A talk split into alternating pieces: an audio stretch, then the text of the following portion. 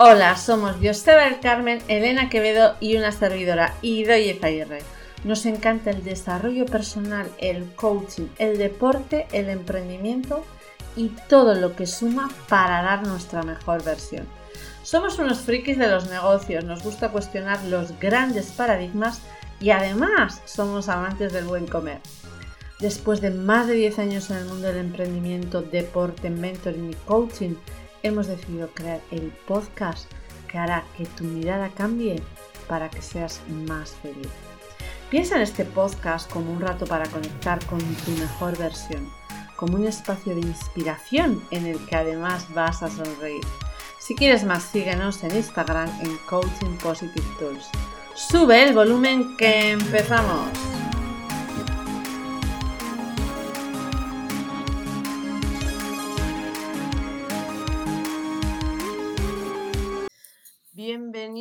Bienvenidos, bienvenidas a un nuevo episodio del podcast Positive Tools. Como siempre, me acompañan Joseba del Carmen y Elena Quevedo.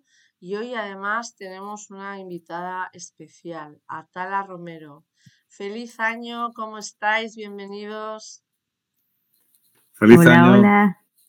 Feliz año. Feliz año a todos. ¿Cómo habéis empezado el año? ¿Bien? ¿Con energía? ¿Con ganas? Muchas. Vamos a hacer este 2022 un gran año, ¿no? Está en nuestras manos. Es que ahora lo tenemos fácil, tenemos todos los días prácticamente por delante. Pues vamos a ello. Eh, bueno, como os decíamos en el episodio anterior, este, esta segunda temporada tiene como hilo conductor la abundancia y hoy nos acompaña Tala que ayuda a directivos y a emprendedores a alcanzar sus metas desde la motivación y la paz en el trabajo. Ella es experta, sabe muchísimo de, tema del estrés laboral, de cómo pasar ¿no? de ese estrés laboral a vivir desde la paz. Y nos va a contar su experiencia y nos va a acompañar en esta charla pues también para ver cómo, eh, cómo Atala Mm, vive o, nos cuentas cómo, qué es para ti la abundancia, para empezar. Muy buena pregunta. Para mí, eh, bueno, primero gracias por la invitación, súper contenta de estar aquí. Eh, para mí la abundancia es tener también la capacidad y la visión de recibir y de agradecer todo aquello que te, eh, que te hace sentir bien, que te hace sentir pleno, que te ayuda a, construir tu bienestar. Entonces, como que muchas veces pensamos en abundancia como solamente el dinero, pero para mí siempre ha sido fundamental el reconocer que la abundancia se encuentra en todo lo que hay a nuestro alrededor y saber reconocerlo eh, me alinea a ello, ¿no? Me alinea a la prosperidad, a esto. Mm, sí, compartimos esa visión, ¿no? De una, de una abundancia holística desde luego el dinero es una parte, pero, desde, pero es mucho más. Mm. Y, bueno, tú antes de empezar a grabar eh, hablábamos contigo que has tenido un cambio importante en tu vida, te has ido en México a Canadá y, eso también se hace desde la abundancia, ¿no? Desde, desde querer una vida, bueno, no sé si mejor, pero sí un tipo de vida que te lleva a, un país totalmente distinto a México como es Canadá. Cuéntanos cómo ha sido esta experiencia.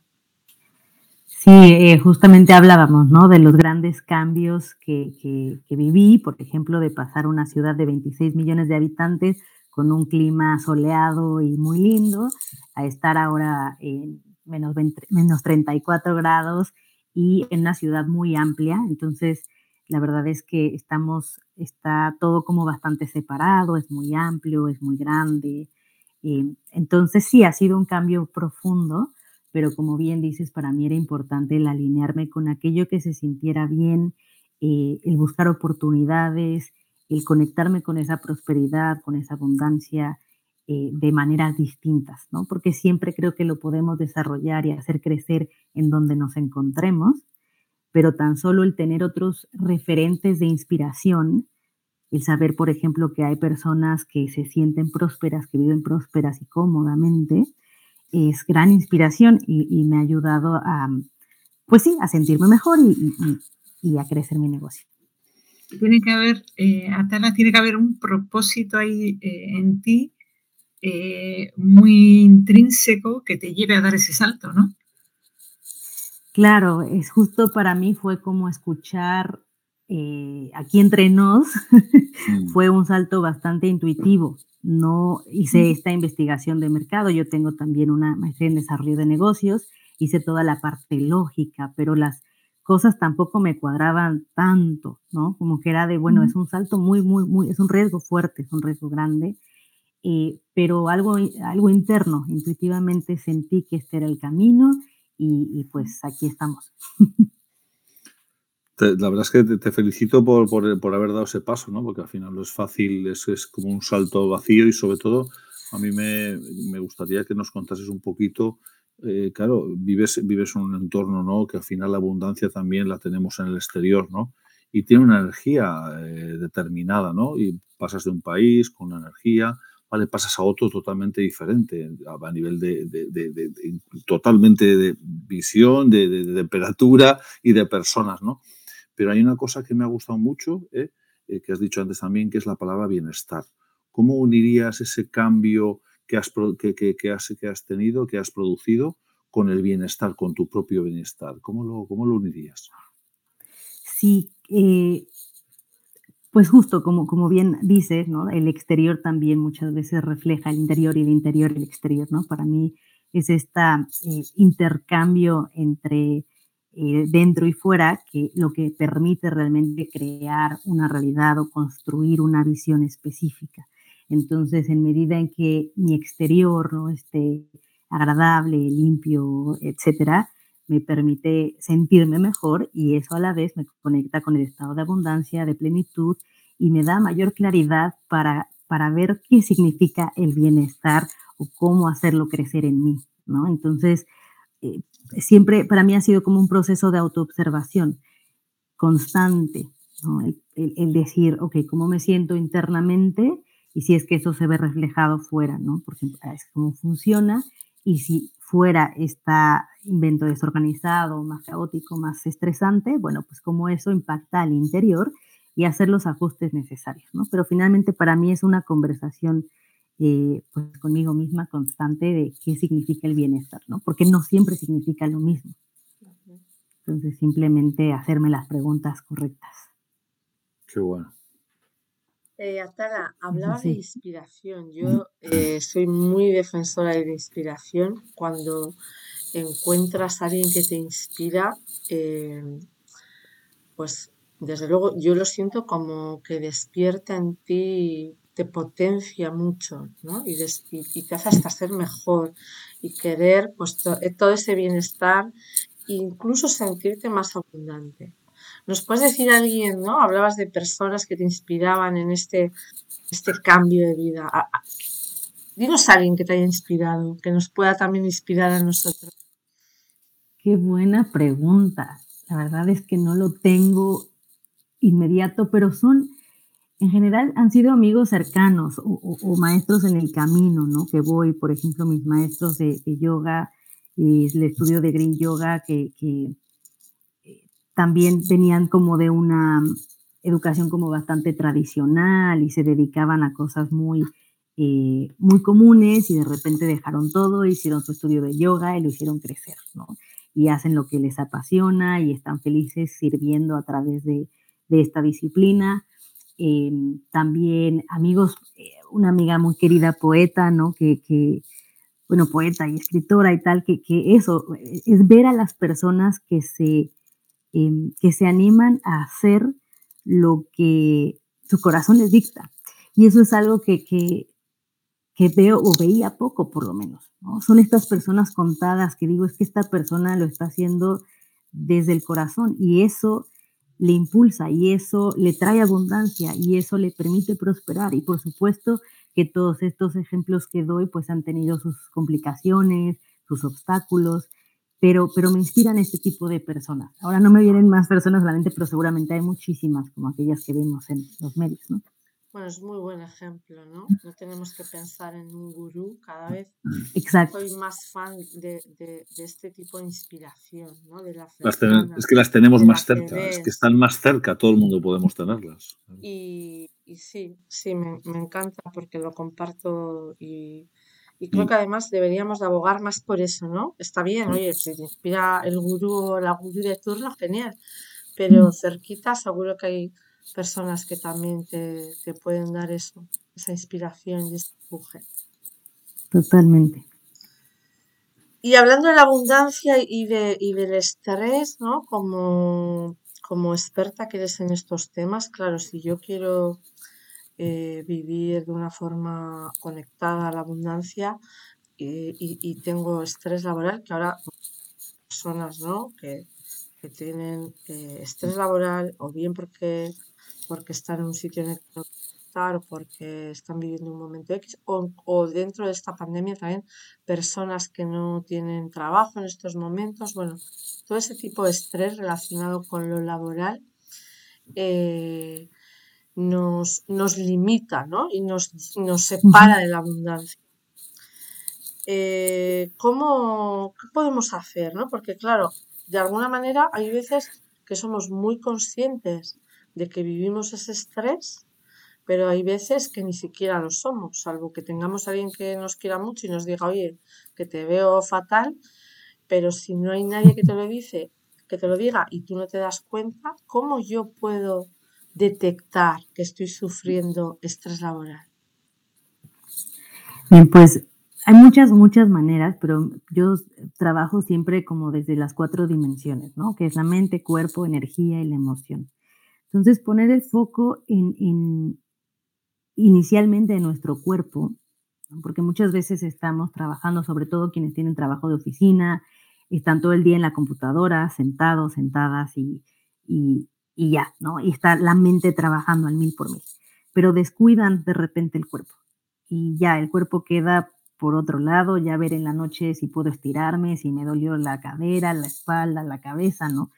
Pero, pero es algo que, que de repente lo dejamos de lado, ¿no? El típico también recordaba con alguna cliente que era de, ay, me duele la cabeza, déjame tomar la pastilla y ahora regreso contigo. Y yo, ¿qué pasa? No, vamos a revisar eso. Estamos acostumbrados como, como a paliar el dolor nada más, a callarlo, a callarlo, a callar el cuerpo, aquello que me incomoda, lo voy a callar, aquello que, que eh, me es incómodo, lo voy a callar, lo voy a evitar. Entonces, parte fundamental de poder reconocer el estrés es verlo de frente, es saber que está ahí, hacer consciente. Lo mejor la primera parte sería que tu cuerpo se encuentra tenso. ¿O cómo es que tu, tu cuerpo se siente cuando está relajado? Sí, les invitaría primero a hacerse ese tipo de preguntas. ¿Alguna vez has hecho una pausa para observar tu cuerpo y preguntarte cómo se siente mi cuerpo cuando está relajado? Y tan solo poner la conciencia ahí ya nos permite ir conectando con, pues sí, con la tranquilidad, con la paz, por ejemplo.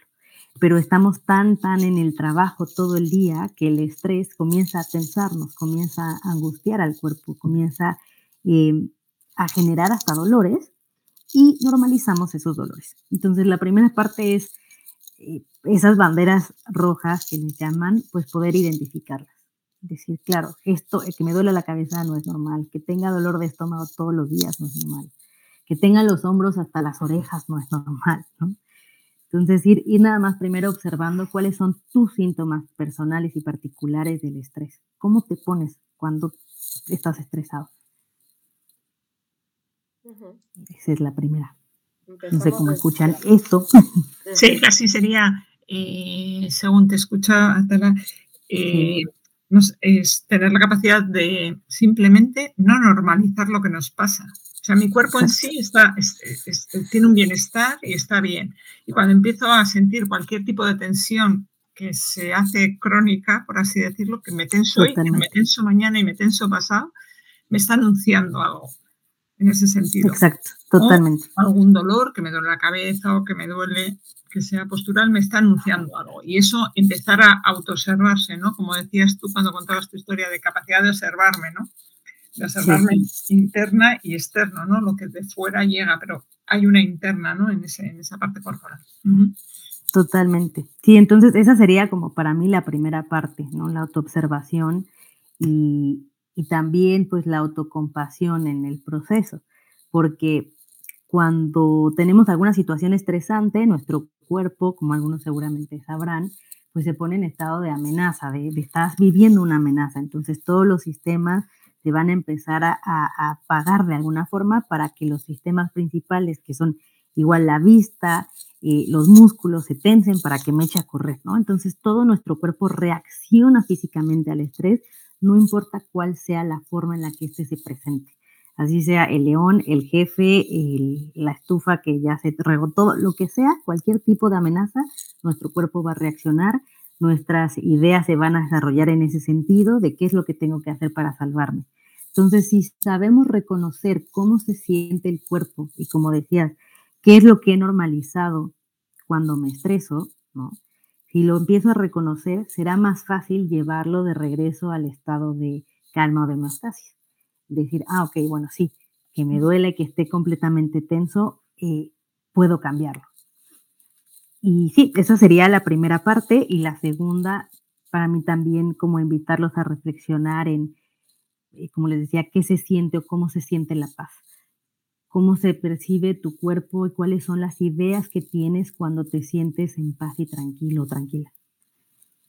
Si nos damos ese momento, también será más fácil llegar ahí, porque a veces es, escuchaba una frase el día de ayer como de, no puedes enseñarle a un perro a que ladrar está mal mientras está callado. Es decir, tú tienes que enseñarle al perro a que no ladre, pues cuando está ladrando. Entonces, un poco lo mismo así con el cuerpo. O sea, si estoy tenso, si me estoy tensando, si estoy en un mal momento, pues es cuando estoy en un mal momento o cuando mi cuerpo está tenso que puedo hacer consciente eso y entonces tomar la decisión de cambiarlo o hacer algo para, para regresar al estado de paz.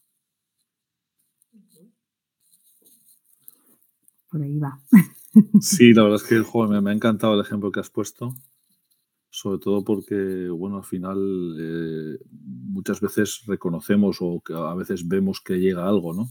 Y a veces como que lo queremos evitar y no. Al final es, desde la forma de vivirlo desde la cual lo podemos aprender y somos más conscientes.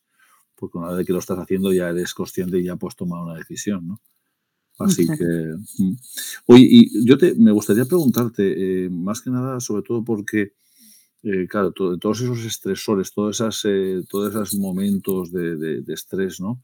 Eh, tú que ahora, pues bueno, pues has cambiado de, país, conoces muchas culturas, lo, más importante saber es cómo, cómo vamos, cómo la, multidiversidad de las personas, claro, con todo lo que estamos aprendiendo, con todo lo que nos conectamos con, con las personas ahora en el mundo, tenemos un acceso mucho más grande a la cultura, a la información y al conocimiento. Entonces, claro, eso, eso eh, aunque no queramos, también nos está estresando. El hecho de, abrirnos a, un mundo tan grande cuando al final también el mundo está dentro de nosotros, ¿no? Entonces, eh, tanto exterior a veces es estresante, ¿no? ¿Cómo, cómo lo ves totalmente. No, totalmente. Yo también, eh, como les comentaba, creo que antes de la grabación, ¿no? Yo, yo soy instructora de yoga y meditación y justo estos espacios de silencio que se logran, bueno, no es un silencio total, pero finalmente un espacio eh, de conexión interior, de paz, de tranquilidad, es fundamental para poder realmente también reconocer cuáles son las cosas importantes o valiosas para cada uno de nosotros. Es decir, estamos tan bombardeados con el, eh, no sé, en redes sociales, de que ahora tienes que, conectándolo con la abundancia, ¿no? Ahora tienes que tener un carro, ahora una casa, ahora tienes que tener tres hijos, ahora tienes que tener este, eh, no sé, este producto milagroso. O sea, es tanta, tanta la información que me está diciendo qué es lo que debo hacer, qué es lo que debo tener, cómo me tengo que comportar y qué es lo que tengo que soñar, que por supuesto eso por sí solo es estresante porque estás constantemente comparándote. Entonces los momentos de silencio son fundamentales para poder conectar con esa, el verdadero sentido de abundancia y prosperidad, que por lo menos para mí tiene que ver con ese estado de paz profunda, de gratitud, de plenitud, de paz, y que esas cosas no necesariamente me los va a dar el exterior, ¿no? No me lo va a dar las cosas materiales.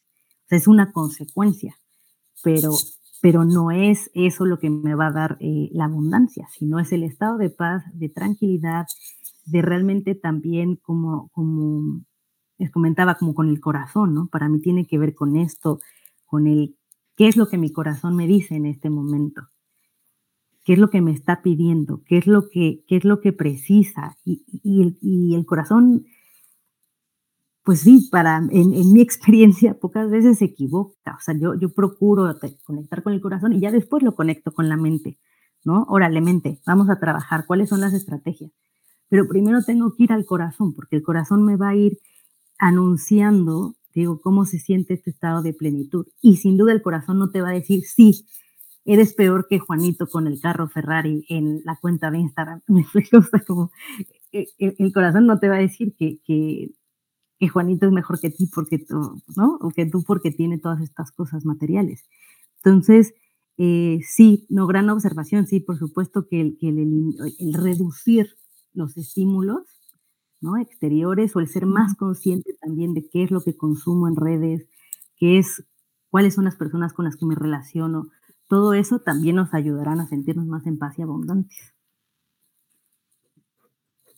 Qué interesante, Atala. Pues tan, tan interesante que se nos ha pasado el tiempo volando en esto que tenemos este, esta segunda temporada de que sean los episodios más cortos pero eh, esto mm, nos lleva a que volverás, porque tenemos mucho de lo que hablar.